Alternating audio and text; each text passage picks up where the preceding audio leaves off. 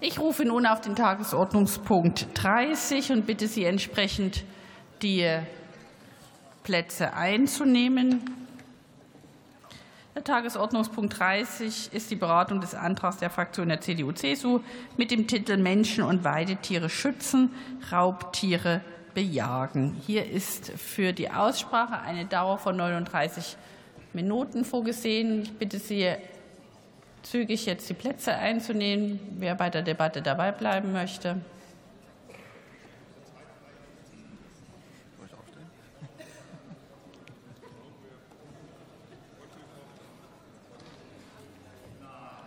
Und ich bitte auch um Ruhe im Plenarsaal, sodass wir den Rednerinnen und Rednern auch zuhören können. Und ich eröffne die Aussprache und ich erteile das Wort für die Unionsfraktion der Kollegin Dr. Anja Weisgerber.